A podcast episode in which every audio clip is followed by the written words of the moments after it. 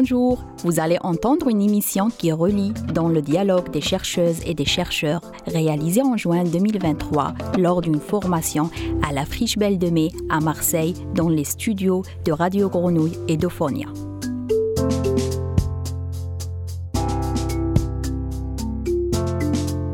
Pour cette émission Profession chercheur, nous remercions le Collège doctoral d'Aix-Marseille Université qui a permis notre rencontre dans les coulisses de la radio.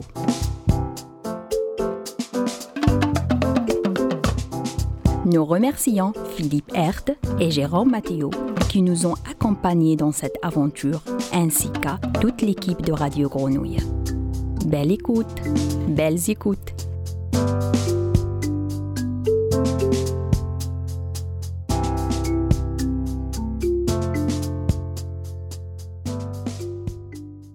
L'expérience est ce qui est constitutif de toute activité de pensée.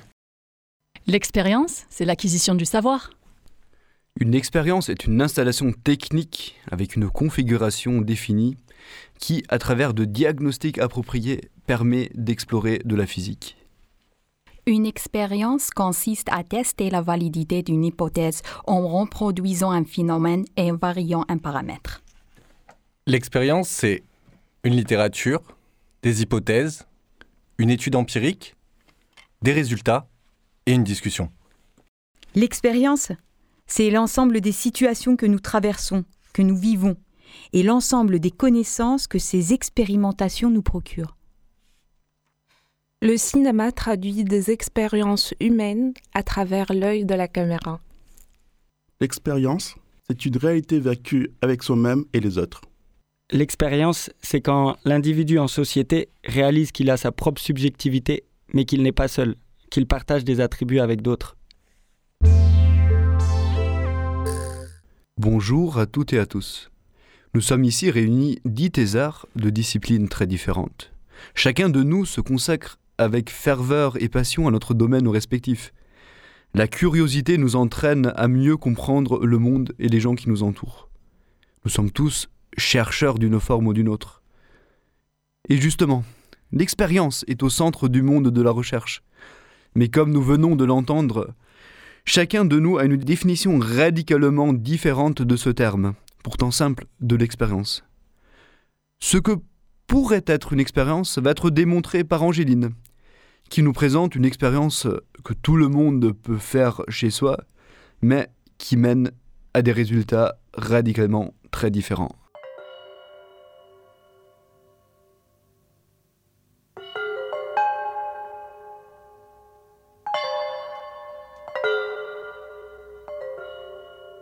Bonjour chers auditeurs. Aujourd'hui, en avant-première sur Radio Grenouille, nous avons testé une expérience des plus expérimentales. En effet, nous avons eu la chance d'obtenir la bourse de recherche du CRF. Le CRF est le Centre de recherche sur la fenêtronie. Cette bourse nous a permis d'élaborer une étude des OVT FCS, soit les observations visuelles à travers la fenêtre de chez soi. Pour ce faire, nous avons demandé à un célèbre chatbot ou agent conversationnel qu'on ne cite plus dorénavant de nous écrire le protocole d'expérience le plus pointu scientifiquement pour l'étude des OVT FCS. Je rappelle, les OVT FCS sont les observations visuelles à travers la fenêtre de chez soi. Après plusieurs prompts, le prompt est un court texte que vous entrez dans l'interface utilisateur pour demander au chatbot de générer une réponse. Et quelques retouches, voici le protocole mis au point. Titre Étude des OVT FCS. Introduction. À travers cette expérience phonétronique, nous chercherons donc à identifier les éléments communs et distincts présents dans ces observations ainsi que leurs variations en fonction des conditions extérieures. Cette expérience aidera à approfondir notre compréhension de la perception visuelle et de l'impact de l'environnement extérieur sur notre chez-soi. Matériaux requis. 1. Une fenêtre, bien ou mal positionnée, offrant une vue sur l'extérieur. 2. Un dictaphone ou téléphone de type cellulaire pour enregistrer les OVT FCS. 3. Un appareil photo ou un téléphone de type cellulaire avec une fonction de prise de vue pour capturer des images, facultatif. 4.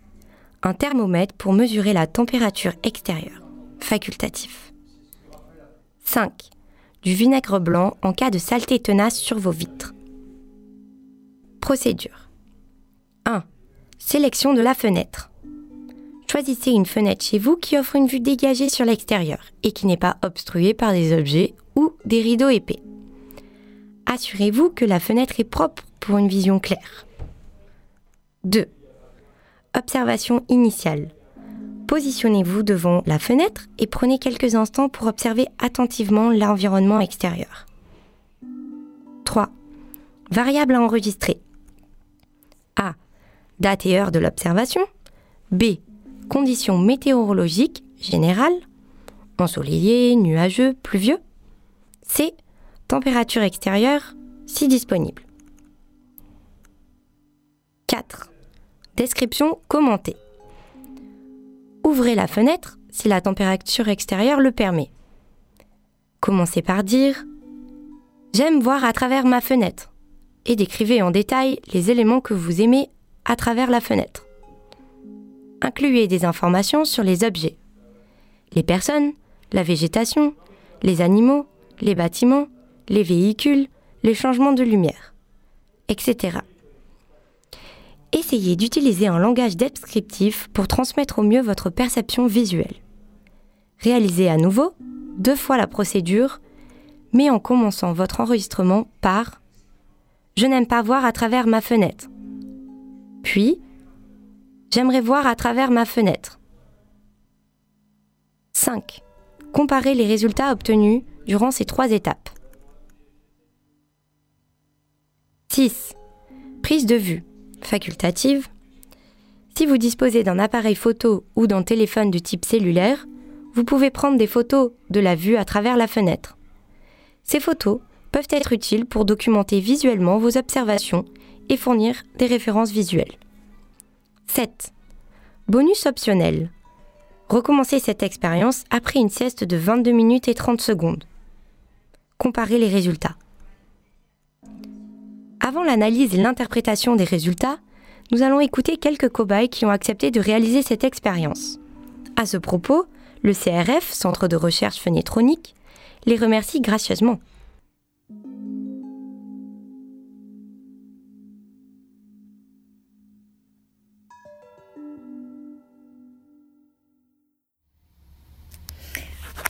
Jeudi 22 juin 2023, il est 17h18, il fait 26 degrés, il fait lourd, il n'y a pas de vent, c'est légèrement nuageux.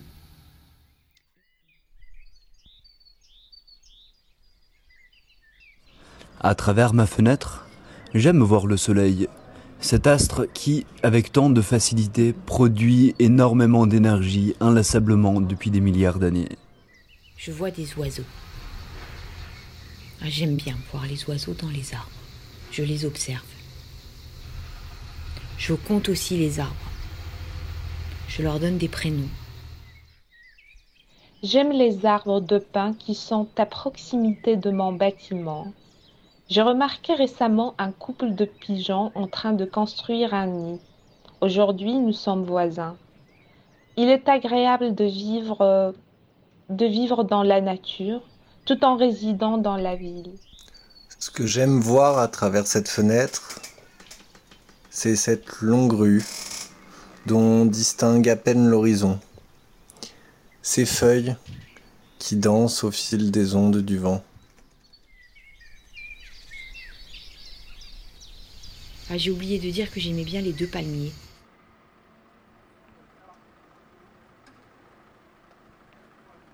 À travers ma fenêtre, je n'aime pas voir le soleil. Je n'aime pas trop voir ces fils électriques.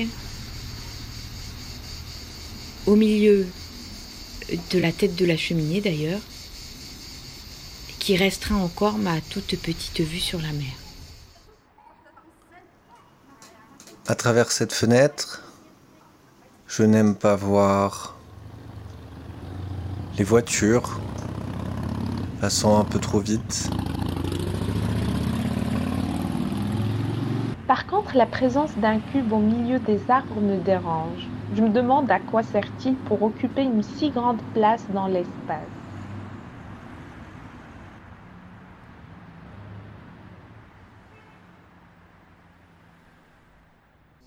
J'aimerais bien voir la vague sur la gauche quand elle est là.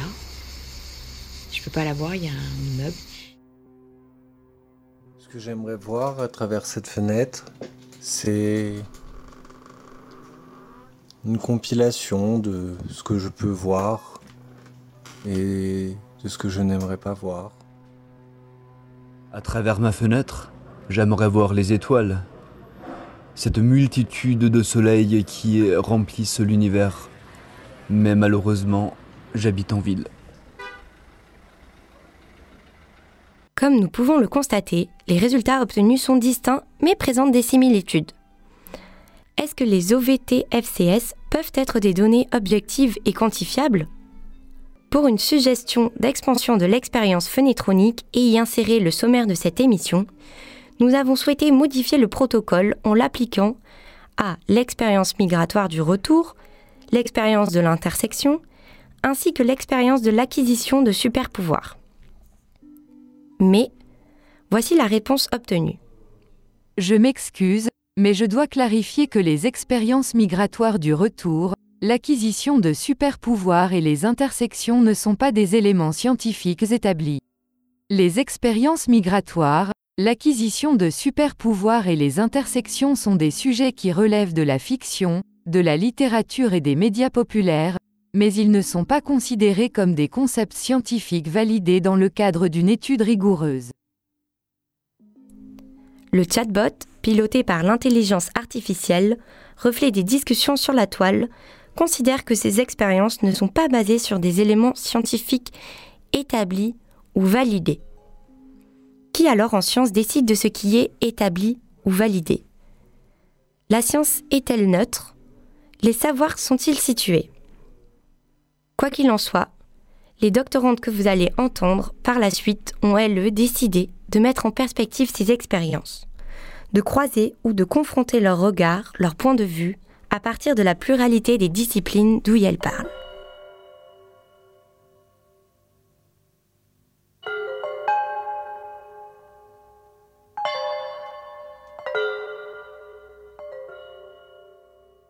Merci beaucoup Angéline pour ce protocole de ton expérience et les résultats qui vont avec.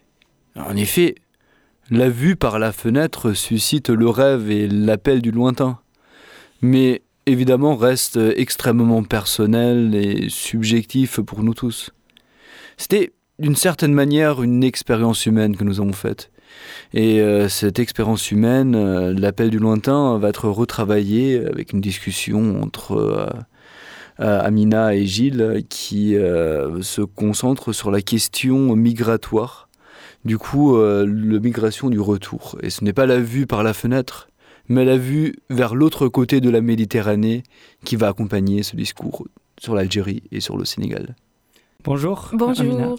Amina, Lamgari, tu as soutenu récemment une thèse d'études cinématographiques et audiovisuelles qui s'intitule Le cinéma de Malek Ben Smaïl à l'épreuve des changements postcoloniaux en Algérie.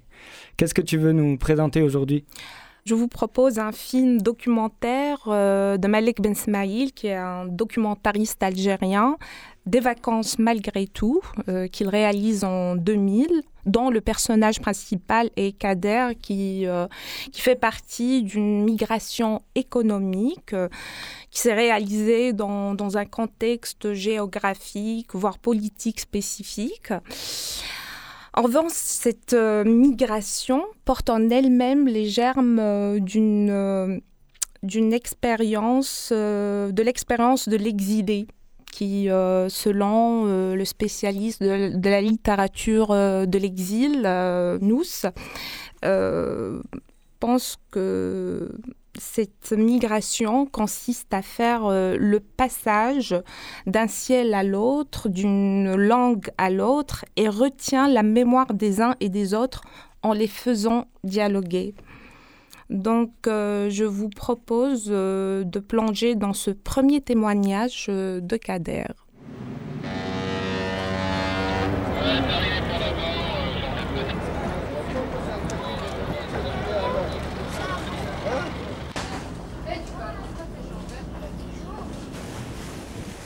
Mon immigration était due au, fait que juste après l'indépendance, les caisses de l'État étaient vides. Il n'y avait pas de travail.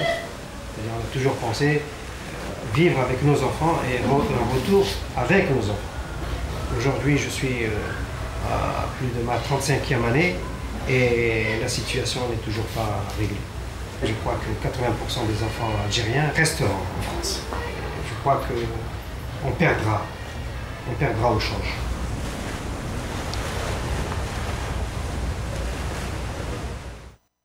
Chère auditrice, chers auditeurs, vous venez d'entendre un extrait du film Des vacances malgré tout de Malik Ben Smail.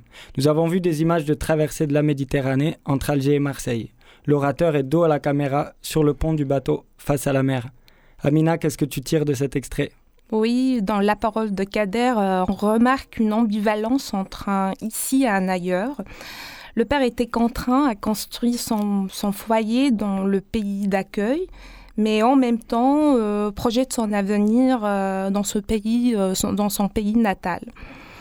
Et, c'est là où il compte faire ou passer sa, retraite. Donc il est physiquement présent en France, mais son esprit est au village natal où il doit finir la construction d'une maison avant de revenir définitivement en Algérie. Donc euh, il y a un extrait euh, où, son fils euh, Ammar, son fils aîné, explique davantage la vraie condition du migrant et je vous propose d'écouter le deuxième extrait. Tu sais, le problème de l'immigré, il a le cul, je vais dire, entre deux chaises. Il a ses racines qui ressortent, tu vois, et il a son pays d'accueil qui, qui l'accepte, mais sans vraiment l'accepter il l'accepte que s'il a une situation, que s'il a quelque chose de concret, de matériel, comme tu dis, tu vois. Et ça, ça c'est une mentalité que les immigrés, les fils d'immigrés ont pris. Parce qu'ils sont nés comme des Français. Moi, je suis né en France, tu vois ce que je veux dire Je vis à l'européenne, je m'en cache pas. Nous venons d'entendre une discussion entre jeunes hommes qui partagent leur expérience sur un ton de confidence et avec des rires amicaux. Et cette fois en Algérie, au bord de la mer. Cela fait écho cela fait écho aux travaux d'Abdelmalek Sayad. Ils ont prouvé l'importance de prendre en compte les conditions de vie de l'émigré dans son pays d'origine avant le départ. Cela permet de comprendre les trajectoires migratoires sur le long terme, avec des histoires familiales sur plusieurs générations. Et surtout, cela permet de dépasser le biais intégrationniste ou utilitariste qui considère l'immigré que depuis la France, son pays d'accueil. Mais Amina, cet ici et là-bas n'est pas toujours facilité par les États frontières et leurs papiers. Le mythe du retour est souvent retardé pour des questions économiques ou administratives. Mm. Euh, Malek Masmaïl, dans le même film, montre les, difficultés des enfants de Kader à accomplir les, démarches euh, administratives euh, pour se rendre en Algérie. Et dans un autre extrait, Youssef exprime son désarroi devant la caméra de Malek Ben Smaïl. On écoute le témoignage. Là, je passe mon temps à quoi En ce moment, je passe mon temps au consulat, la préfecture, euh, pour essayer d'obtenir les papiers pour retourner dans mon pays. quoi. On, dit au départ, on me dit je suis français, je paye un visa, donc normalement je dois pas avoir de problème pour sortir. D'un autre côté, on me demande ma carte militaire parce qu'on me considère comme algérien. Donc moi, je dis, il faut qu'ils se positionnent, faudrait savoir quoi. Il faudrait vraiment savoir ce qu'ils veulent. Au minimum, tu pars stressé, tu arrives stressé, et après, tu sais même pas ce qui peut se passer là-bas. Dans cet extrait, nous avons vu Youssef, le fils de Kader, stressé, fatigué dans sa voiture en France. Amina, comment tu aimerais conclure cette analyse du film? Même si les enfants de Kader se considèrent comme des Français, l'administration algérienne les contraint à vivre l'expérience migratoire. Ils sont à la fois français et algériens. Ils sont en train ici et en ailleurs, avec parfois des difficultés pour se situer. Donc, euh, ce qui nous renvoie, encore une fois, euh, à la problématique euh, que nous propose euh, Essayad ben, En effet, ce qu'on voulait vous partager aujourd'hui, c'était les expériences migratoires, elles sont traversées par l'intersection de rapports de domination au-delà d'étiquettes identitaires préfabriquées. Tous les migrants n'ont pas les mêmes chances de retourner, circuler vers le pays d'origine de leur famille. Et si ce sujet vous a donné envie d'aller plus loin, vous pouvez lire les travaux de Jennifer Bidet, Shadia Shaibi Lati, Julia Fabiano, Constance de Gourcy, Karim Khaled, Abdelmalek Sayad et bien sûr du cinéaste Malik Ben Smail que nous saluons. Merci Amina. Merci Gilles.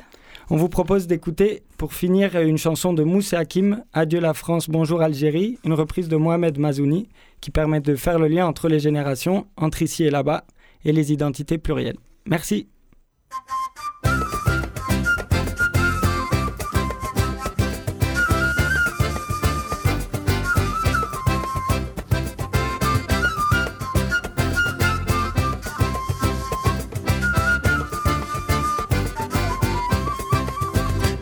الفلاح في الحين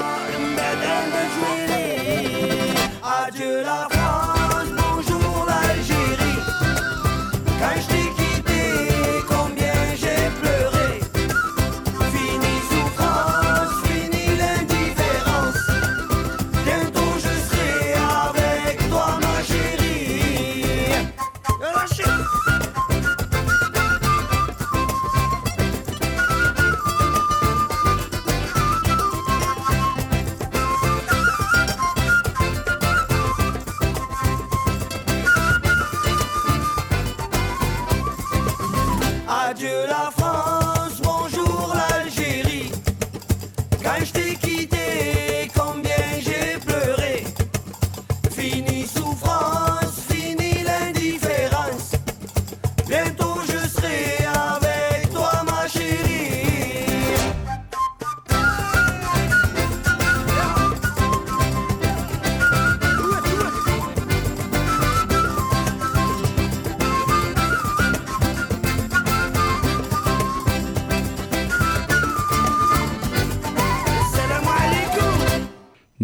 Merci beaucoup euh, Amina et Gilles de nous avoir fait découvrir euh, le cinéaste Malek Ben Smail. Ça donne un regard très intéressant sur euh, les galères du retour des migrants. Dont, là pour le coup c'était pour l'Algérie. Je propose maintenant de déplacer le regard un peu plus vers le sud, du coup vers le Sénégal qui va être présenté surtout par, par Gilles maintenant. Donc euh, oui, ma thèse de sociologie s'intitule Migration de retour au Sénégal au prisme de l'entrepreneuriat culturel. Je m'intéresse aux repat repatriés, ces hauts diplômés qui choisissent de rentrer dans leur pays d'origine à la fin de leurs études. Et je me focalise sur celles et ceux qui s'investissent dans les mondes culturels. J'ai alors tendu mes oreilles euh, pour sentir comment ils communiquaient sur leur retour dans des productions culturelles et sur les réseaux sociaux. Après notre échange avec Amina, je vous invite à me suivre pour une brève déambulation musicale. On va écouter quatre extraits de morceaux sortis entre 2013 et 2023 et qui racontent avec leur singularité le retour en Afrique d'artistes qui viennent de s'installer à Yaoundé, Bujumbura, Abidjan ou Dakar. Le continent a été trop souvent victime de préjugés négatifs. Leur retour est alors une occasion de retourner les stigmates positivement, de donner une autre image du continent africain, quitte parfois à rejouer des clichés. On écoute pour ça Yannick Noah, Come Back to Africa, morceau sorti en 2022 sur son album La Marfée. J'ai parcouru tant de chemins, de villes sans lendemain, de pays tristes à pleurer, exploré tant de fausses pistes, de provinces conformistes, de continents prêts à porter, et tout ce temps passé sur les terres reculées du monde entier.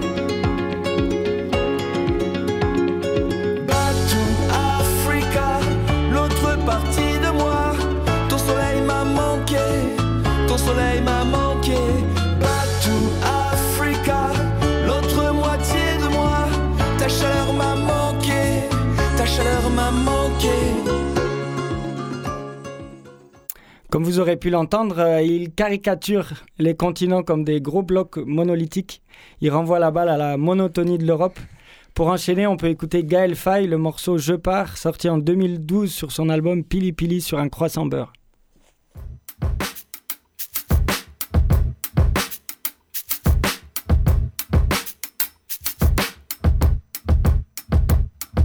Je pars, ma vie est trop maussade. Je pars, j'ai laissé une feuille incrustée de mots sales. Je pars, laissez-moi donc ma douleur. Je pars pour un monde fait de lumière et de couleurs. Je pars, car le ciel est bas gris. Les vieux n'ont plus de sagesse, ils sont racistes et gris. Je pars. Je m'envole vers le rire des enfants, je pars même s'ils m'en veulent, j'ai trop souffert dans mes tourments. Je pars, j'ai déjà fait mes valises. Je pars car nos modes de vie d'ici me scandalisent. Je pars, la vie me transperce de part en part. Je pars car faut être fort et moi j'ai perdu mes remparts. Je pars, y aura ni promesse ni nouvelle. Je pars, fallait du cran, j'ai activé la manivelle. Par un beau matin, je pars, je laisse le flambeau. Je trouverai mon Abyssinie, moi l'Arthur Rimbaud. Je pars, je pars, parti pour la vie. Je pars, viens avec moi si t'as envie. Je pars, je pars pour la saison des pluies. Je pars, hier, demain et aujourd'hui. Je pars, parti pour la vie. Je pars, viens avec moi si t'as envie. Je pars. Partir, revenir, mais vers où? Être considéré migrant de retour, ok, mais pendant combien de temps? Finalement, c'est faire des allers-retours, circuler. Le retour, c'est aussi une étape avant de repartir ailleurs. On écoute Youssoufa, La Lune, single sorti en 2019. Nos nuits sont plus belles que leurs journées. Ils diront qu'on est genouné. Celui qui trahit les ancêtres chez nous se fera goumer. L'argent, c'est pas les principes, même si les rêves ont un prix. Notre histoire restera légendaire comme celle de Mafia Cafri. Maintenant que j'habite au bled, je te fais pas la morale.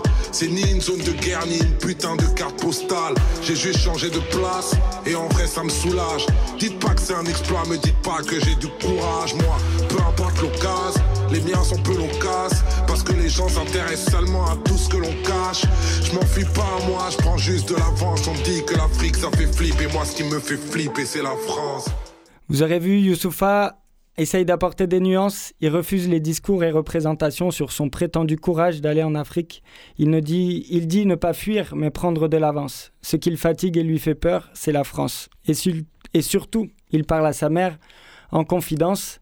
Pour finir notre petit tour, je vous propose d'écouter Barack Adama et son morceau Messagerie, sorti sur son album Black House en 2022. Dans ma tête, c'était comme un marteau-piqueur. Y avait du bruit sans arrêt, ouais, à toute heure. J'ai pris une quiche, t'as des billets, et puis celle-là. Je voulais pas connaître de près le vagalame. On se voit bientôt, t'inquiète. Je suis sur messagerie. Visio plage et claquette.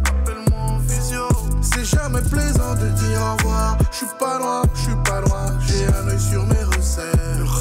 J'ai pas lâché les larmes par pudeur. Y a décalage horaire, me parle plus d'heure.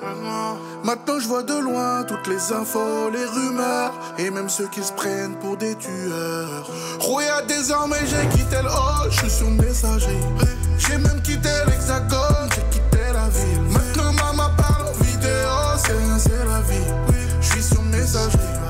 c'est rien, c'est la vie. Ah, messagerie, c'est la vie que j'ai choisie. Parle à la messagerie, c'est la vie que j'ai choisie. J'ai dû quitter l'hexagone, j'ai quitté la ville. Maman parle en vidéo, c'est rien, c'est la vie. Ils m'ont fait du sale, m'ont fait des dingueries. Je sais qu'en plus de ça, c'est pas leur dernier essai. Je suis sur messagerie. On est des bergers, on dirige de loin le troupeau. Fuck la moutonnerie. C'est pour la tranquillité, maman, qu'on fait tout ça. Qu'on prend autant de risques. J'ai coupé la sonnerie. On se voit bientôt, t'inquiète. Vision plage et claquette. Pour l'instant, je suis pas mal. C'est jamais plaisant de dire au revoir. Je suis pas loin, je suis pas loin. J'ai un œil sur mes recettes. J'ai pas lâché les larmes par pudeur. Y'a décalage horaire, me parle plus d'heure. Maintenant je vois de loin toutes les infos, les rumeurs et même ceux qui se prennent pour des tueurs. Rouya désormais j'ai quitté le hall, je suis sur messagerie. J'ai même quitté l'hexagone, j'ai quitté la ville. Maintenant maman parle en vidéo, c'est rien, c'est la vie. Je suis sur messagerie, c'est rien, c'est la vie. Ah, messagerie, c'est la vie que j'ai choisie. Parle à la messagerie, c'est la vie que j'ai choisie. J'ai dû quitter l'hexagone, j'ai quitté la ville. Maman parle en vidéo, c'est la vie. Dans cet extrait, on comprend comment Barakadama arrive à vivre ici et là-bas grâce au numérique, de télétravailler depuis Dakar tout en continuant à dialoguer avec sa mère restée à Paris. Avec notre chronique avec Amina et le cinéma de Malik Ben Smaïl, on a ouvert nos fenêtres à l'écoute du désir de partir, du rêve du retour et de la traversée concrète. De multiples travaux scientifiques, artistiques, militants sont à l'intersection des générations et des géographies. Les influences sont multiples, d'ici et là, elles se croisent. Elles sont à rebours des catégories figées, binaires, médiatiques et politiques qui enferment les humains dans des frontières illogiques, non scientifiques, mais qui ont pourtant des effets sur les expériences migratoires individuelles et collectives, notamment du retour. À l'image de cette émission pluridisciplinaire, les identités sont plurielles, multiples. Alors, laissons leur richesse s'exprimer. Auditeurs, auditrices, belles expériences radiophoniques à vous. On sort du studio, on referme la porte et on retourne à Marseille en cosmopolitanie. Donc euh, merci beaucoup Amina et Gilles pour ce petit voyage de l'autre côté de la Méditerranée. Ça a permis d'ouvrir beaucoup euh, de nouveaux mondes. Et euh, grâce à différents extraits musicaux euh, qui ont pu euh, vraiment découvrir la présence de la migration dans la culture d'aujourd'hui.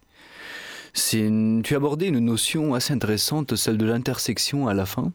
Et j'aimerais rebondir euh, comme quoi c'est vraiment euh, c'est l'intersection entre les expériences qui donne lieu à la richesse de toute la culture, les différentes perspectives que chacun fait, chacun a son histoire personnelle, mais que au final il y a des croisements, des recroisements, des galères communes, surtout qu'on a vu euh, avec Amina dans le cadre des galères administratives pour rentrer, c'est commun, mais pourtant tout le monde le vit d'une manière différente.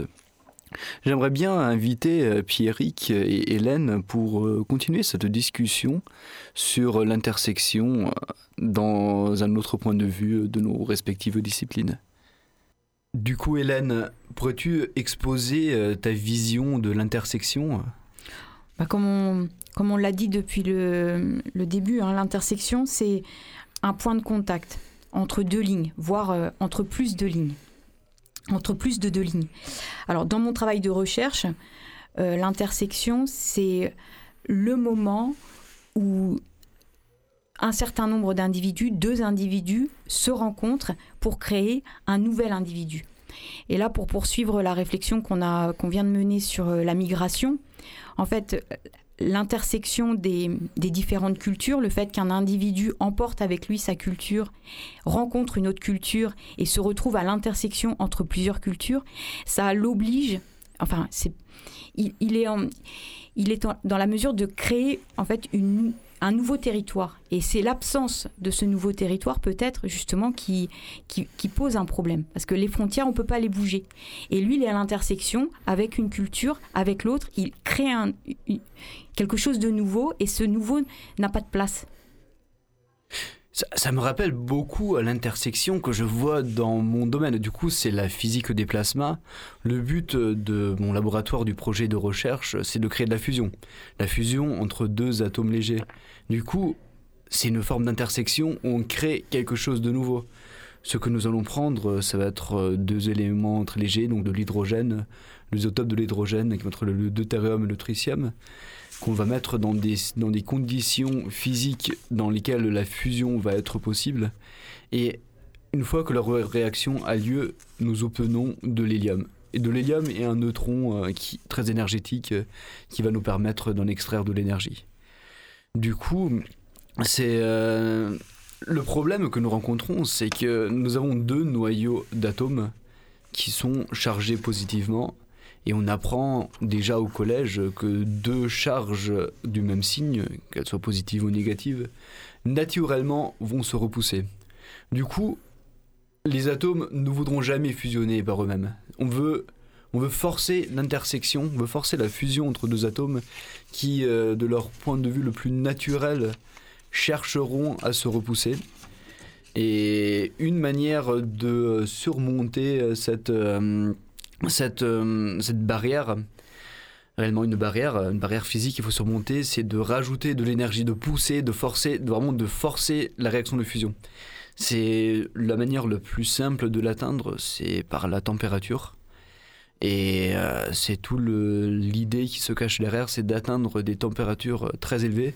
Du coup, une température élevée va correspondre à une énergie très élevée.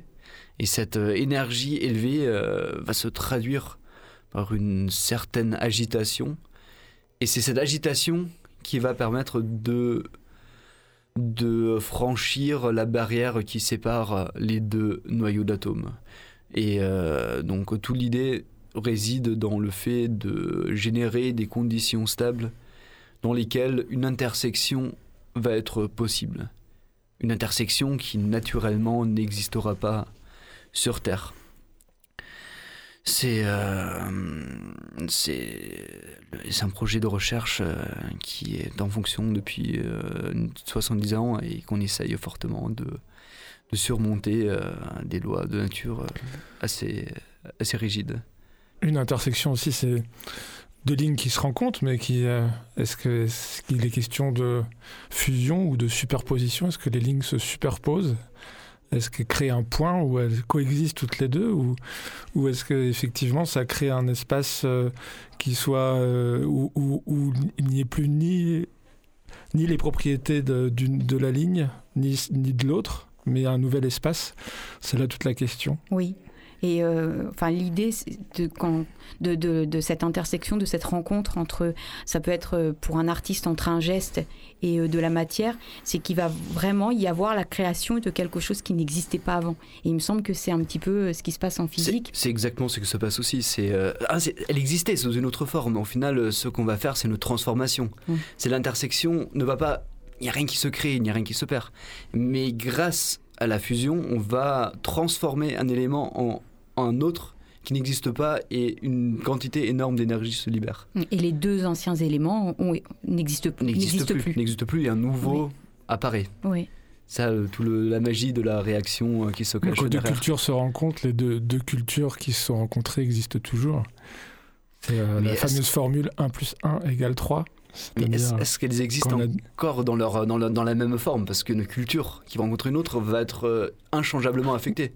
Il y a Mais des, il y a des a une- changements qui n'ont pas de retour Mais possible. ce serait forcément. aussi euh, supposer qu'une culture euh, a une forme originelle, stable, euh, mais, euh, ce qui n'est pas forcément le cas. Ça, c'est, une, une manière de penser la chose. Mon- moi, voilà, dans, dans ma recherche, mon idée, c'est de trouver un paradigme, quand même, une sorte de modèle, enfin, et que, qui, qui se repro... Enfin, tu, je, je- je- je bafouille parce que je te vois froncer les sourcils et je me dis, il faut que je clarifie ce que je suis en train de dire. euh, le, le- cette, euh, voilà, cette intersection d'un geste simple qui pourrait transformer quelque chose pourrait nous permettre de comprendre, c'est une sorte d'outil de compréhension qui nous permet de comprendre ce qui est à l'œuvre dans le vivant. Et bon, je- l'idée de la philosophie, c'est de trouver euh, peut-être des universaux qui permettent de comprendre toutes les singularités. Et là, euh, enfin, quand on discute avec Raphaël, on sent qu'il y a quelque chose qui résonne de l'ordre du vivant. Alors c'est vrai que moi, je m'intéresse aux personnes qui vont se rencontrer, qui vont se transformer. Euh, Raphaël, il s'intéresse à, à la matière qui fusionne et qui se transforme. Et par rapport à la culture, c'est donc Et moi sorte de je, corps social. moi, je viens de l'art et de l'anthropologie et mon objet d'étude, c'est le katajak, c'est un chant de gorge inuit qui a beaucoup de spécificités dont je vais parler. Mais euh, je voudrais surtout parler tout d'abord de qu'est-ce que c'est pour moi l'intersection. L'intersection, pour moi, c'est un lieu de rencontre.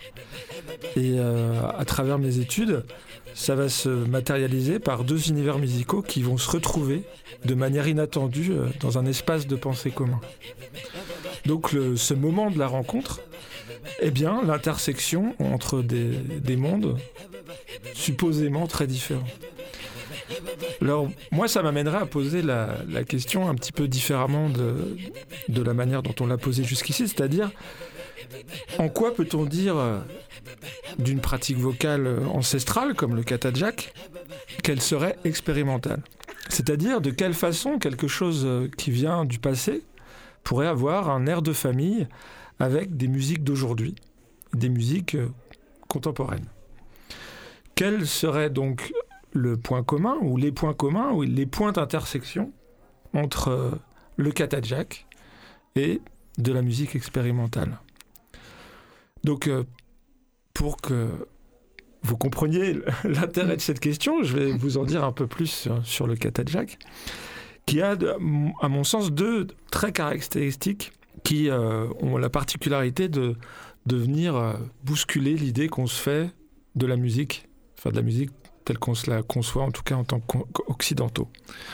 Donc, tout d'abord, le katajak, ça oscille entre le cri et le chant, c'est-à-dire en- entre un son mélodieux et puis euh, un son qui va imiter des, sons du quotidien ou même euh, des, cris d'animaux. Et puis la deuxième particularité, c'est qu'il va être davantage pertinent de le concevoir comme un jeu que comme une pratique musicale. Donc on va pouvoir dire que c'est un jeu d'expérimentation sonore euh, qui est basé sur euh, l'imitation des sons de l'univers immédiat, de les, sons qu'on voilà, qu'on entend dans notre quotidien. Il va se pratiquer à deux et une autre de, ces, de la particularité de ce jeu, c'est euh, ça va être également de, de créer des situations à la fois d'affrontement et de colla- collaboration, c'est-à-dire des situations qu- qu'on connaît peu, nous, dans notre euh, culture occidentale.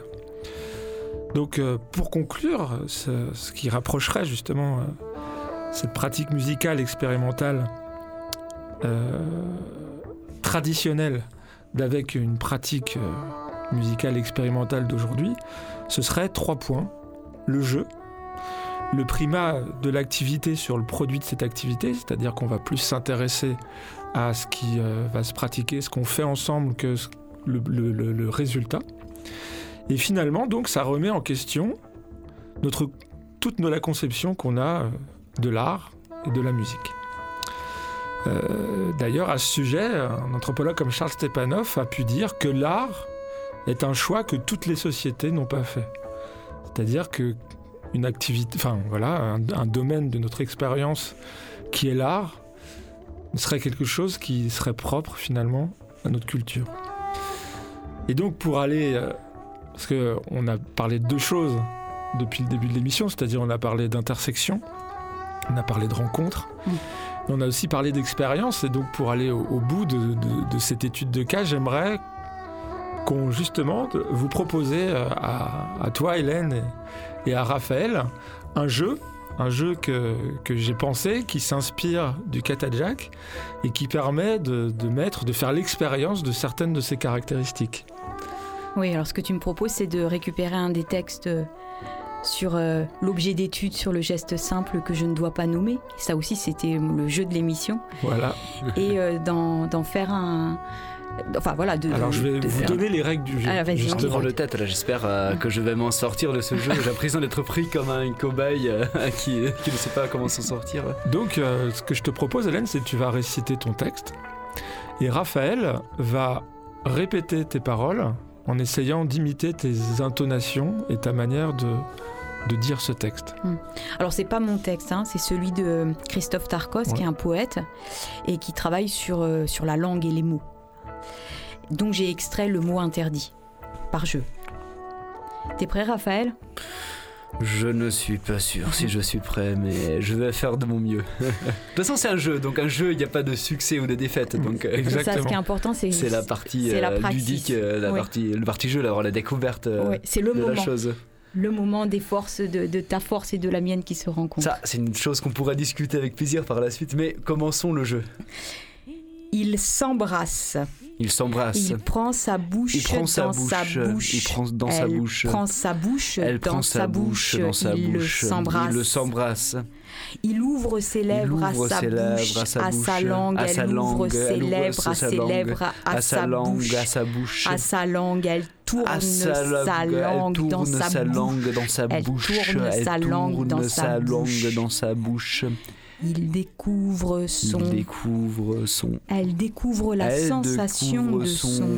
Sa langue douce Sa dans langue sa douce douche. dans sa bouche. Sa langue douce dans sa langue. Sa langue douce dans il sa enveloppe bouche. sa langue dans Il sa enveloppe langue. sa langue il la dans mélange, il tourne sa langue la contre sa la langue. Il s'embrasse, elle la mélange, il se mélange, se il mélange, donne sa se bouche à mélange, sa la bouche il donne sa bouche, sa bouche à sa bouche se donne à il sa bouche, sa langue, il se donne. Il lui donne. Il lui donne. Et sa langue, Et sa langue. il caresse sa langue dans sa bouche. Il elle caresse caresse sa langue dans sa bouche. Elle le Elle caresse sa langue dans sa laisse bouche. entrer. Elle le laisse Il la laisse entrer. Elle la laisse entrer. Il s'aime. Il s'aime. Voilà. Alors là, dis j'ai quoi? J'ai dit n'importe quoi, mais ça fait partie du jeu sûrement. Alors, est-ce que ça te rappelle le Jack d'une certaine manière Bah, en fait, ce que tu as ressenti. euh, Bah, en fait, c'est- ça. C'est, à mon avis, il faut le penser justement comme quelque chose, comme un exercice, une expérience qui serait à l'intersection Ouais. de quelque chose qui nous est connu et du catadiac, c'est-à-dire quelque chose qui nous amène à comprendre quelque chose, une des, des- des facettes, une des possibilités du catadiac, c'est-à-dire euh, voilà, un mode d'interaction entre vous deux qui est différent de, de, de jeux qui nous seraient plus communs. Qu'est-ce que ça fait d'imiter l'autre, de se mettre à la, à la place de l'autre, d'essayer de prendre son souffle, sa parole? C'est-à-dire ce jeu d'imitation qui est euh, étranger à notre conception de l'art, où justement on est poussé à, à ne pas imiter, mais à faire quelque chose justement qui soit radicalement autre de ce qui a déjà été fait. Et donc, euh, voilà, c'est, je pense que c'est une bonne illustration de, de quelque chose qui sera à l'intersection, c'est-à-dire euh, quelque chose qui ne soit ni à renvoyer au passé, ni ni euh, quelque chose qui n'appartiendrait que, que au présent et qui voilà c'est J'ai- J'aimerais bien reprendre un point que tu avais sorti avant où tu opposais un peu l'art au jeu. Pour pas dire que, euh, en disant que le katajak est moins une forme euh, d'expression musicale artistique dans le sens euh, occidental du terme, mais plus un jeu de questions-réponses. Je me dis, l'art n'est pas un jeu d'une certaine manière. On dit bien que je joue du piano. Bah, jouer du c'est- euh, toutes les avant-gardes du XXe siècle ont, ont justement se sont euh, ont essayé d'opérer ce déplacement, c'est-à-dire de, de, de- de- qu'il n'y ait plus de primat sur l'œuvre, mais plus sur ce qui se partage à travers l'activité euh, Sur artistique. oui, sur l'échange. On parle, on- Alan Capro, par exemple, qui disait euh, Le jeu est un mot qui a mauvaise réputation. Utilisé dans le sens commun de débrider, de faux semblants, il évoque une attitude libre du souci de l'utilité morale ou pratique. Il a une connotation de désœuvrement, d'immaturité et d'absence de sérieux et de solidité. Et euh, tout- toute son œuvre euh, a été, voilà, s'est soucié de réhabiliter ce qu'il pouvait y avoir de ludique dans une activité de, de création. Et, euh, et de certains commentateurs allant jusqu'à vouloir euh, substituer au mot de création celui d'activité, justement. Oui, et la, la question finalement qu'on s'était posée aussi avec Raphaël, c'était de savoir si euh, dans, dans, dans, dans la recherche du moment où euh, on va parvenir à, à créer la, la fusion, qui n'existe peut-être pas, euh, Elle existe, hein, elle- elle, euh, tous les jours, elle a lieu dans le cœur du soleil. dans le cœur du soleil, mais pas sur Terre. Donc, oui, mais justement, est-ce que. Quelques secondes, on a réussi. Est-ce que dans l'exercice. de manière stable.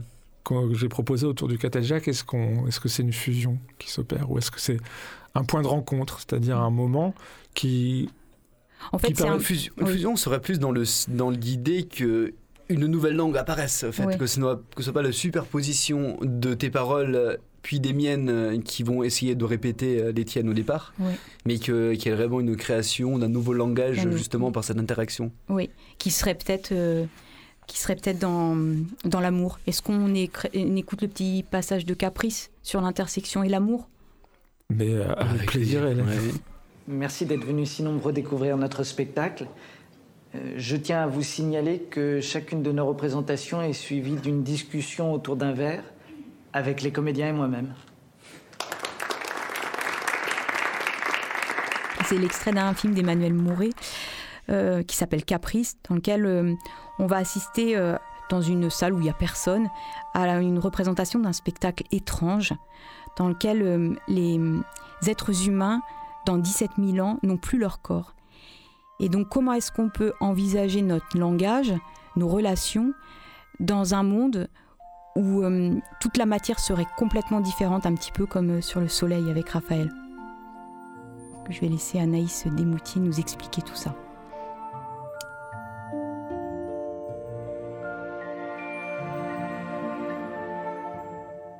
Nous voilà en l'an 17103.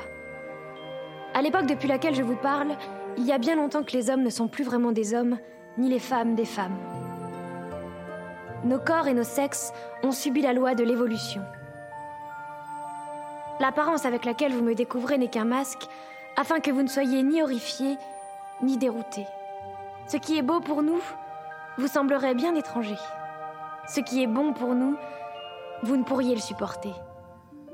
Ce qui est bien pour nous vous paraîtrait barbare. Barbare. Vous ne pourriez le supporter. Barbare. Bien des choses ont changé en 15 000 ans. Même l'amour. Amour. Amour. Amour. Le mot a été oublié et nous ne savons plus très bien la signification. Signification. Nous n'en savons plus très bien la signification. Peut-être que le mot qui s'en approche le plus chez nous est intersection. Voilà une intersection. Voilà une intersection. L'intersection entre deux lignes qu'on ne peut pas encore définir parce qu'on n'est pas capable de le conceptualiser. Et dans cette intersection se rencontrent euh, deux âmes qui créent... L'intersection n'est pas forcément composée d'un duo, comme à votre époque. voilà, qui crée un- une nouvelle forme, un nouvel être, une, nouve- un- une nouvelle énergie qui, euh, voilà, et, et l'essence de nos vies peut-être se situe dans ce point d'intersection tout seul. Euh, en fait, on, on, on épuise notre énergie et on n'est on pas en mesure de rester vivant, d'être dans cet échange de respiration, du souffle qu'on inspire, qu'on expire. Constamment, on est en interaction, dans l'intersection avec le monde vivant.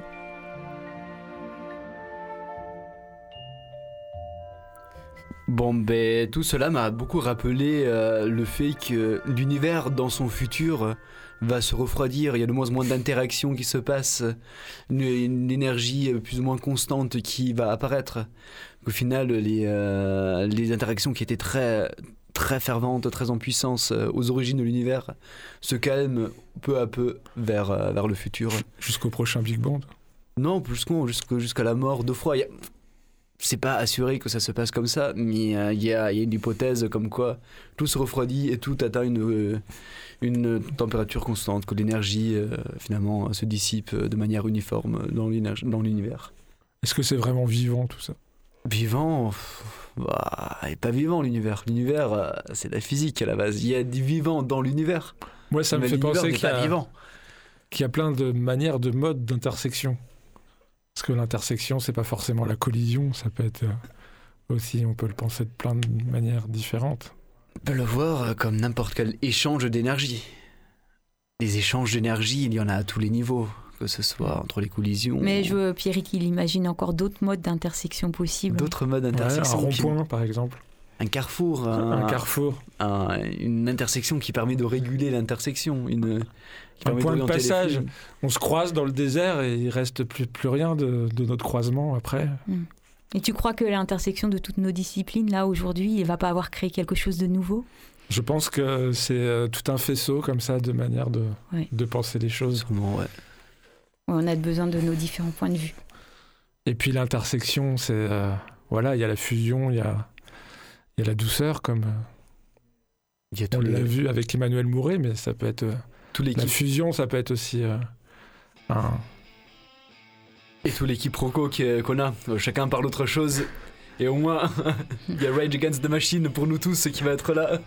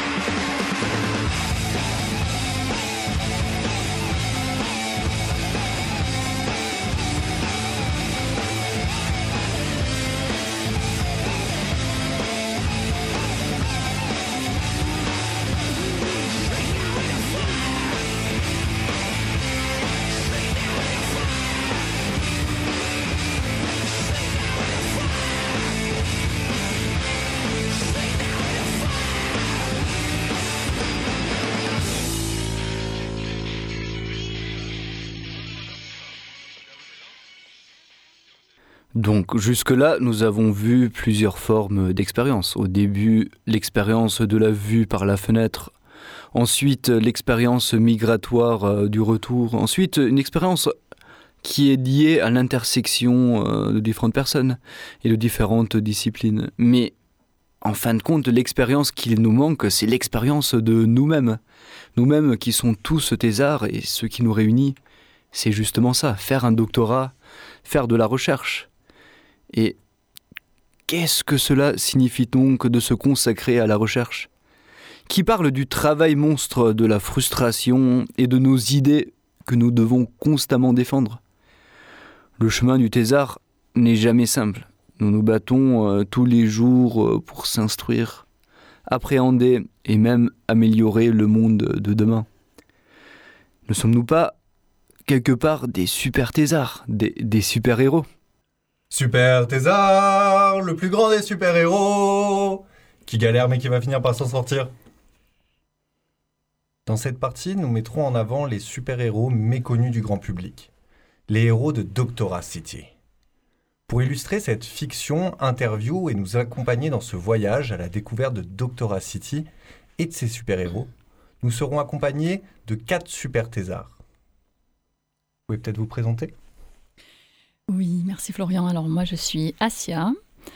Euh, je suis actuellement doctorante euh, en deuxième année de thèse, une thèse dans les sciences de l'éducation, qui, dont le sujet est euh, la prise en charge des, élèves à troubles neurodéveloppementaux, précisément dans les quartiers paupérisés de Marseille. Donc c'est une recherche que je trouve très intéressante. C'est une, c'est un approfondissement en fait euh, de toute ma carrière professionnelle euh, qui, euh, qui a toujours allié les domaines de la santé et les domaines de l'éducation. J'ai envie de dire le corps et l'esprit. Et donc traiter de ce problème que tout un chacun peut rencontrer, troubles neurodéveloppementaux, on entend par ça les troubles de dyslexie, dyspraxie, dyscalculie. Mais euh, euh, spécifiquement, euh, comment ça se passe dans les quartiers paupérisés. Donc c'est une population qui n'a pas forcément accès aux soins et, à la prise en charge comme d'autres, comme pour d'autres populations avec une situation dans une situation plus confortable. Et voilà, donc voilà. Merci à toi. Merci Asia. Bonjour, moi c'est Anan. Je suis aussi en deuxième année de thèse et je travaille euh, sur un autre sujet qui- aussi qui est plus important euh, comme le sujet de Asia et sur l'impact de l'exposition aux herbicides, notamment le glyphosate qui est un produit phytopharmaceutique très utilisé à l'échelle mondiale, sur les niveaux de sensibilité euh, microbienne aux antibiotiques, notamment les antibiotiques utilisés en clinique et euh, en milieu vétérinaire. Très bien, merci à toi. Euh, moi, c'est Hélène. Donc, je suis en, en doctorat de philosophie. Et euh, en fait, je me pose des questions sur tout, et notamment sur euh, le geste simple. Et mon engagement dans, dans la thèse, alors que ça fait déjà 20 ans que je suis enseignante, c'est pour essayer de parve- enfin, pour parvenir à, à donner une... Enfin, je- voilà, je m'interroge sur la manière dont on peut réussir à, à donner une forme à une idée. Et donc, j'essaye dans ma thèse à donner une forme à, à une idée simple que j'ai. Et qui est? J'ai pas le droit de le dire. On a dit que c'était le jeu, que je ne dirais pas sur quoi je travaille précisément, mais c'est un geste simple qui serait comme le paradigme de tout- tous les gestes qui nous permet de transmettre une émotion. Bon, bah, on laisse euh, nos auditeurs euh, à cette petite énigme. Pour ma part, du coup, c'est Florian Lecaer, doctorant en fin de troisième année de thèse en sciences de gestion. Et mon sujet porte sur l'acquisition de ressources et de compétences par la pratique d'activités physiques qui sont utiles et reproductibles dans le monde du travail. Tout simplement, qu'est-ce que vous faites dans vos activités de loisirs qui peuvent vous apporter au travail? Comme le dit mon directeur de thèse, un thésard, c'est comme un super-héros en devenir, qui apprend à développer ses super-pouvoirs au fur et à mesure des épreuves rencontrées. J'aimerais ainsi lui dédicacer la phrase suivante Ce que Bruce Wayne est à Robin, le directeur de recherche l'est à son thésard. Enfin, pour ma part, hein. car euh, de ce qu'on peut entendre de certains doctorants, certains seraient plutôt ce que la kryptonite est à Superman. Dans ce podcast, on va aborder certains des super-pouvoirs de nos super-héros qui évoluent dans cette ville de Doctora City.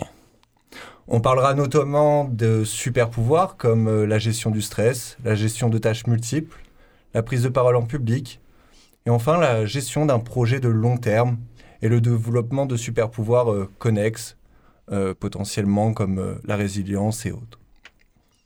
Par l'allégorie entre les super-héros et les doctorants, nous tenterons de mettre en avant ce parcours si singulier qu'est la thèse.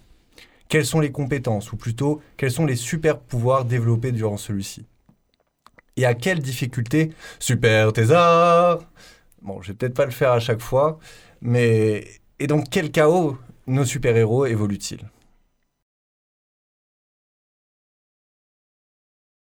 Super Thésard Pouvoir 1. Le pouvoir qui te permet de ne pas transpirer ou bégayer, louper ton oral et finir en PLS avant ta présentation. Ah oui, et de parler trop vite aussi. Même si c'était un peu rapide, vous voyez de quoi je veux parler? Ah oui, carrément. ah, c'est euh, c'est une grosse problématique. La gestion du stress, la gestion des émotions, ne pas, ne pas parler trop vite, euh, essayer de, donc de, de, oui, de contrôler ses émotions et de contrôler son stress et de contrôler son débit de parole. Être dans le contrôle. Ben écoute, euh, moi ce que j'ai trouvé euh, de mieux à faire euh, pour contrôler ce souci de contrôle, c'est donc de faire des formations au sujet de la gestion du stress et des émotions. Donc très intéressant, donc, dans lesquels j'ai appris à la cohérence cardiaque par exemple. Également, le fait de relativiser tout simplement, le fait de se dire que de lâcher prise. Voilà, de se dire que c'est pas très très grave si euh, on n'arrive pas euh, à atteindre l'objectif euh, visé et que si c'est pas cette fois-ci, ce sera une prochaine fois, la prochaine fois. C'est pas forcément facile à mettre en place. hein. Enfin, C'est pas facile, c'est un travail quotidien. pour ma part, euh, j'y suis toujours pas. hein. Ouais. Bientôt en début de quatrième année. euh, bon, il y a quand même une nette amélioration. hein. Euh, Mm. Au début, je pliais mes notes en 10 000 morceaux durant mes présentations. Aujourd'hui, ça va, je ne fais que transpirer. Oui. C'est vrai. Bon, pareil, euh, comme elle a dit Asia, il faut vraiment euh, relativiser. Euh, moi, je suis beaucoup plus dans ce point de vue, en fait. Si on arrive, si on anticipe et on bien préparé la chose, on se lance. Sinon, si on n'a pas le temps, on a plein de choses à côté, il faut juste pas avoir honte de le dire que j'arrive pas, que j'ai pas le temps, que voilà, donc euh, moi je suis beaucoup plus dans ce côté.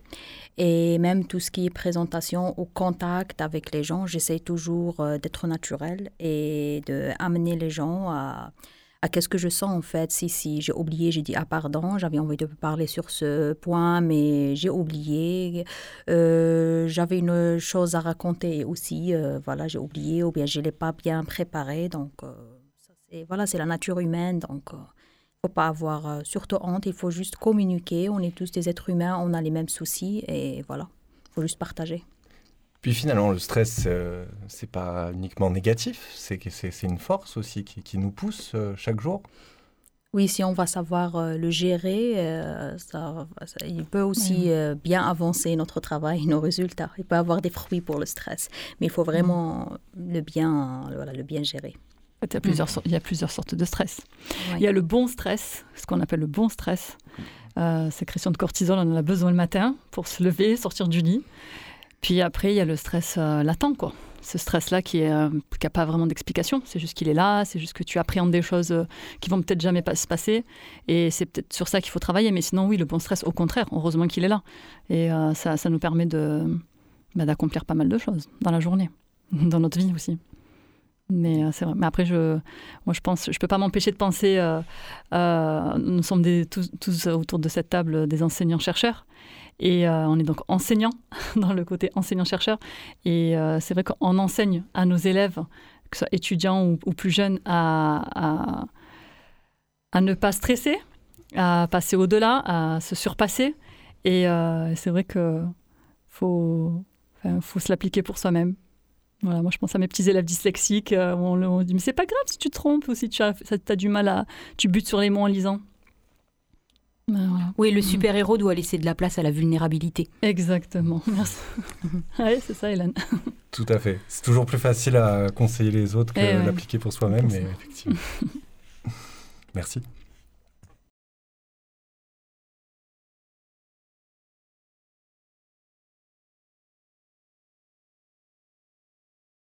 Super Thésard Pouvoir 2. Eh, tu pourrais faire ça? Oui, pas de souci. Ça te dirait t'impliquer là-dedans? Ouais, carrément. Pourquoi je m'inscrirais pas à ça? Ah, et puis j'ai ça aussi à faire. Et ça, et ça, et ça. Ça, et ça, ça, ça, et ça. Ah Docteur Strange, au cours de son affrontement contre Thanos afin de sauver le monde, utilise notamment un sort lui permettant de se démultiplier. Docteur Strange est Thésard, ou plutôt docteur en devenir. Coïncidence? Rien de tel qu'une bonne thèse pour apprendre à gérer des activités, mais également des vies multiples. Mais finalement, tout comme le Docteur Strange face à Thanos, ce pouvoir a ses limites, non? Je crois que nous sommes plusieurs à avoir développé ce super pouvoir autour de cette table, peut-être de manière différente. Asia, Anan ou Hélène, comment euh, et ou pourquoi avez-vous développé ce pouvoir de démultiplication? Et réussissez-vous à maintenir son plein potentiel? Alors, est-ce qu'on appellerait ça un pouvoir de démultiplication? Ou bien euh, ouais, être multitâche, multicasquette? Par la force des choses, par la force des événements? Euh, C'est. Alors moi, je parlais en tant que, on appelle ça même, preneur, en tant que maman, euh, chef d'entreprise, euh, thésarde et, euh, et enseignante. Je pense que toutes personnes qui, se reconnaîtront en moi sauront que qu'on a cette capacité en fait qui vient qui vient qui vient par la, force des choses, par également par le fait de, prendre plaisir à accomplir toute sa, tout, tout, tout l'ensemble des, des responsabilités pour, dans lesquelles nous nous, nous sommes engagés. Euh, en l'occurrence, euh, nos enfants. On prend plaisir à s'en occuper. Euh, cette thèse, on est rentré dans, dans cette euh, merveilleuse aventure de, par plaisir. C'était un choix. Nous n'étions pas obligés de le faire. Mais euh, c'est parce que, voilà. C'est, donc, c'est ça qui fait que on va, on va arriver à se surpasser et, et euh, peut-être euh, au milieu de la nuit on a une idée puis on va se lever la noter euh, au sujet de notre, de notre doctorat et parce que ça s'est fait avec plaisir. On pense Hanen? Oui, je confirme l'avis de Asia. En fait, déjà moi j'étais maman avant, bien avant que être thésard. Et j'ai choisi la la le projet de thèse euh, malgré j'avais ma fille familiale à côté. C'était par curiosité, c'était par euh, être convaincu aussi si voilà si on arrive à régler le problème d'utilisation excessive des herbicides euh, dans le monde, ça peut vraiment donner une nouvelle dimension à la santé humaine et animale aussi et à l'environnement. Euh, bon, avoir beaucoup de, tâches, euh, avoir, il faut, c'est une équation qui est égale à gérer le temps et anticiper bien les choses en fait. Euh, par exemple, moi chaque matin, comme bien d'autres, c'est pas mon cadran qui sonne, c'est mon bébé de 14 mois qui me réveillera à 5h30 du mat ou à 6h. Donc c'est bien, déjà je commence ma matinée avec des câlins, des gâtés, des belles choses. Après, j'ouvre mon agenda ou mon PC pour voir mon programme de la journée. J'anticipe qu'est-ce que je peux euh, anticiper dans ce petit de temps avant de réveiller les grands, de préparer le petit déjeuner, de les ramener à l'école et je commence ma journée au labo euh, entre la paillasse où je dois, même mon travail euh, sur la paillasse comme microbiologiste, ça nécessite beaucoup d'anticipation. Il faut repiquer les souches la veille pour travailler avec le matin. Il faut préparer tous les antibiotiques, les herbicides que je dois tester. Donc vraiment, je suis dans, toujours dans l'anticipation. Donc, euh, je passe toute ma journée à, voilà, à courir, à rédiger mes résultats, à lire, à faire mes manips. Et à 16h30, je reprends mon deuxième rôle de maman, c'est mon premier rôle. Déjà, même la thèse, c'est mon bébé, donc j'arrive pas à qui donner le premier rôle ou le deuxième rôle, en fait. C'est deux parties qui sont, voilà, qui sont le centre de ma vie. Donc à 16h30, je récupère mes enfants et à ce moment-là, euh, je dois les entendre. Ils vont me raconter leur journée, leur aventure. Je dois les punir ou les féliciter ou les conseiller, donc euh, ça dépend. Et je dois préparer le repas, jouer avec eux, euh, préparer le devoir. Et à 20h, je recommence euh, dans la, thèse.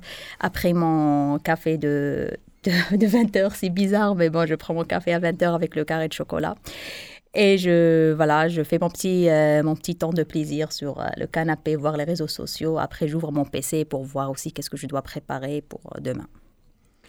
Mais est-ce que finalement, le fait d'avoir ces, ces, ces, multiples activités, euh, je crois que tu l'as abordé euh, de manière succincte, euh, est-ce que ça ne nous permet pas justement de mieux gérer notre temps, d'être plus productif oui. dans ce laps de temps? Oui, oui, il faut vraiment, euh, car par exemple, dans mon cas là, j'optimise tout. Par exemple, les siestes euh, ou bien les temps calmes de mes enfants, je les optimise. Donc, et avant d'envisager la sieste, je prépare les documents avec euh, le document de mon travail, j'ouvre mon PC, je l'allume, et comme ça, pour le moment de la sieste, vraiment, je l'optimise, je travaille surtout le calme, voilà, je, je profite à fond. Donc, voilà, avoir beaucoup de tâches aussi, ça nécessite une, ça donne, voilà, on est vraiment une très organisée en fait. Je peux rajouter que j'ai écouté beaucoup, beaucoup de podcasts euh, concernant l'organisation du temps, planification, quelle est la meilleure méthode. Mais oui, ça fait partie de, des choses que tu développes en fait. Et du coup, si tu avais euh, en une phrase euh, un élément clé euh, que tu aurais pu retenir de ces podcasts? Sur l'organisation du temps sur euh, ouais. Bon, moi, je peux dire euh, anticiper, anticiper, anticiper, tout anticiper. Anticiper, organisation. voilà. Ouais, planification. Bon, et retenez bien, organisez-vous si vous voulez vous lancer dans une thèse. ouais. Super thésard Pouvoir 3. Tic-tac, tic-tac, tic-tac, tic-tac, tic-tac. Tic-tac, tic-tac, tic-tac, tic-tac. Ce n'est toujours pas fini Le doctorat, je pense qu'on peut tous s'accorder sur un point, c'est long. Mais c'est un temps qui semble nécessaire pour la réflexion et nécessaire pour mener un projet d'une telle ampleur. De votre côté, comment vivez-vous ce long et fastidieux voyage au sein de Doctorat City? En fait, euh, dans, dans la vie courante, dans le travail, on a constamment la tête dans le guidon. Moi, je, en tant qu'enseignante, je suis constamment en train de préparer mes cours et de, et de penser la correction. Et en fait, la thèse, c'est euh, du temps, justement, pour euh, rechercher et, donc pour mieux enseigner. Enfin, il me semble qu'on qu enseigne mieux ce qu'on recherche. Et euh, donc, le, le, trip de la thèse, c'est de c'est d'approfondir les, les, questions qui nous tiennent à cœur en sortant de temps en temps la tête du guidon dans les multiples vies qui sont les nôtres. Alors pour moi, euh, je vois beaucoup la thèse, c'est l'occasion pour autodiscipliner, pour apprendre aussi plein de choses au quotidien. En fait, quand on rentre à, la thèse, on a vraiment un bagage très limité au niveau euh, discipline, au niveau, euh, au niveau aussi euh, autonomie, au niveau émotionnel. Après trois ans, quatre ans de thèse, vraiment, on apprend plein, plein de choses. On apprend comment gérer, comment, comment organiser, comment anticiper les choses.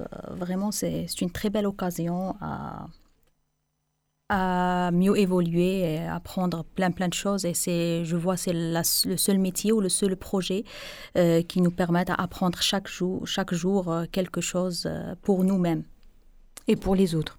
Oui, bien Parce sûr. Parce que l'idée, c'est de le partager, tout ce savoir. Exactement.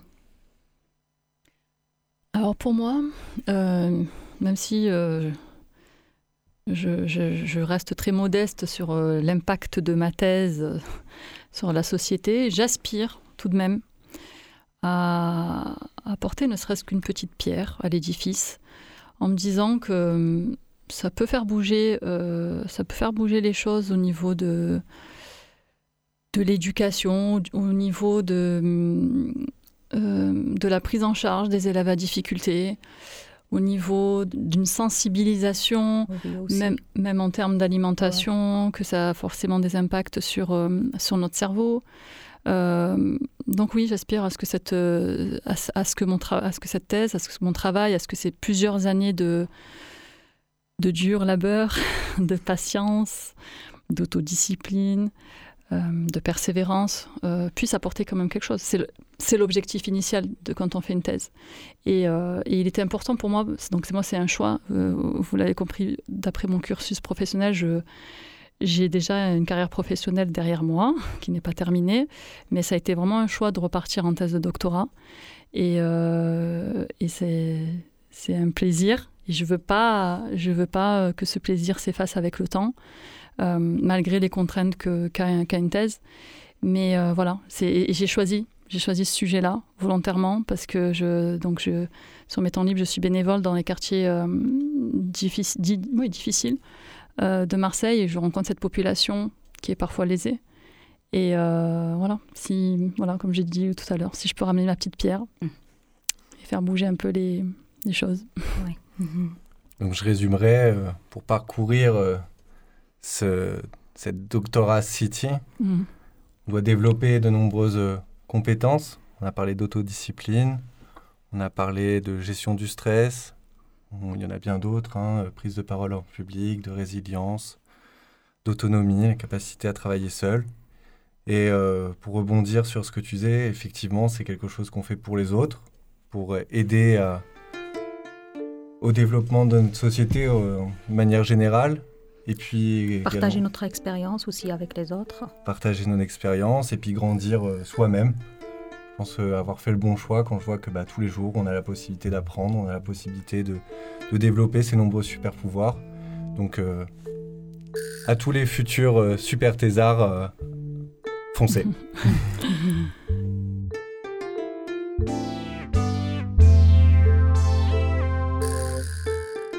Merci beaucoup Florian et son équipe. Donc on avait Anan, Asia et Hélène.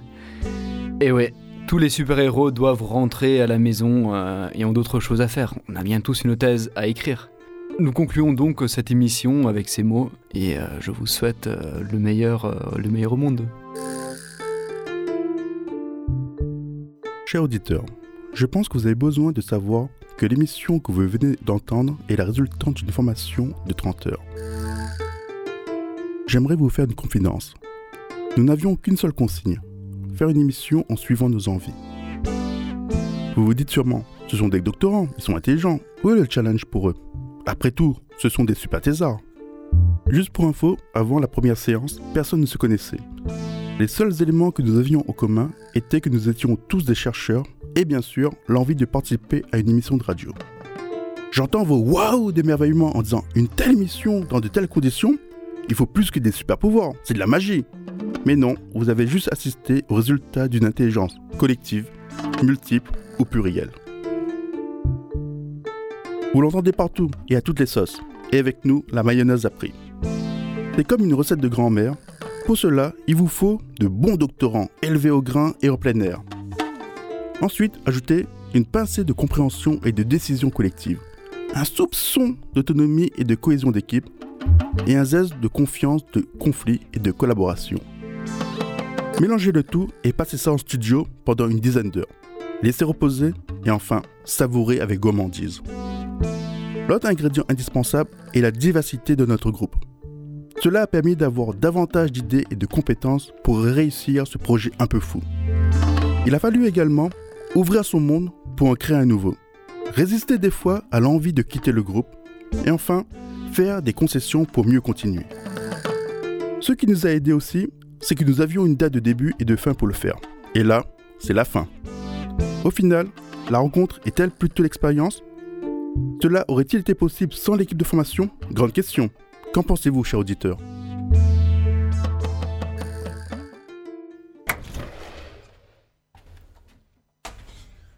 Re, je vous laisse, moi, je dois aller finir la correction de mes copies. Ciao Ben, moi, j'irai à la médiathèque. Au revoir. Bon, bah moi, il y a mes simulations qui m'attendent. hein. Faut que j'y aille. Et moi, j'ai mes questionnaires de Colkit à administrer.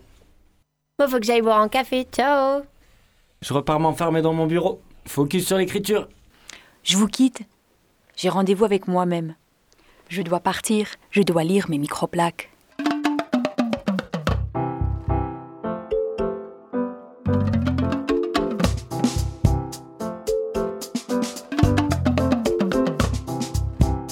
Vous venez d'entendre Profession chercheur, émission réalisée en 2023 dans le cadre d'une formation de collège doctoral d'Aix-Marseille Université.